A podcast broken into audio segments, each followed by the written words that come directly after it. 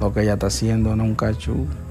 Ella está haciendo algo bien duro para el movimiento. Eso le suma al movimiento dominicano.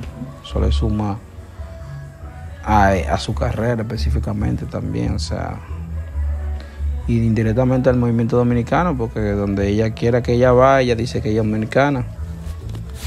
Y ella siempre tiene su orgullo y representa, ¿sabe? La bandera, no tiene miedo de esconder eso. Eso es algo bueno que tiene ella. O eso es algo bueno que tienen casi todos los artistas dominicanos. Que nunca niegan más o menos dónde son. Tú sabes.